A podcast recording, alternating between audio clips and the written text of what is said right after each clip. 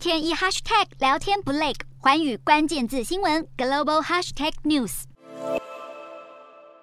一样的疫情记者会，但却少了熟悉的病例数手板。原来因为系统上传问题，数字有异状。十一号这店的确诊数一度仅五万多，修正过后才到将近八万例，同时也有两百一十一人死亡，确诊数比前一天还多超过一万例。本土疫情趋势向下，指挥中心也宣布重大政策，像是从六月十三号开始，快筛实名制取消单双号分流购买，还有从六月十五号零时起，入境旅客不论是返国民众还是商务人士，检疫天数缩短为三加四。航空机组员若打过三剂疫苗满十四天，则是可以零加七。未满三剂者仍得采三加四的检疫规定。边境松绑是否意味着原定九月开放出国旅游有机会提早上路吗？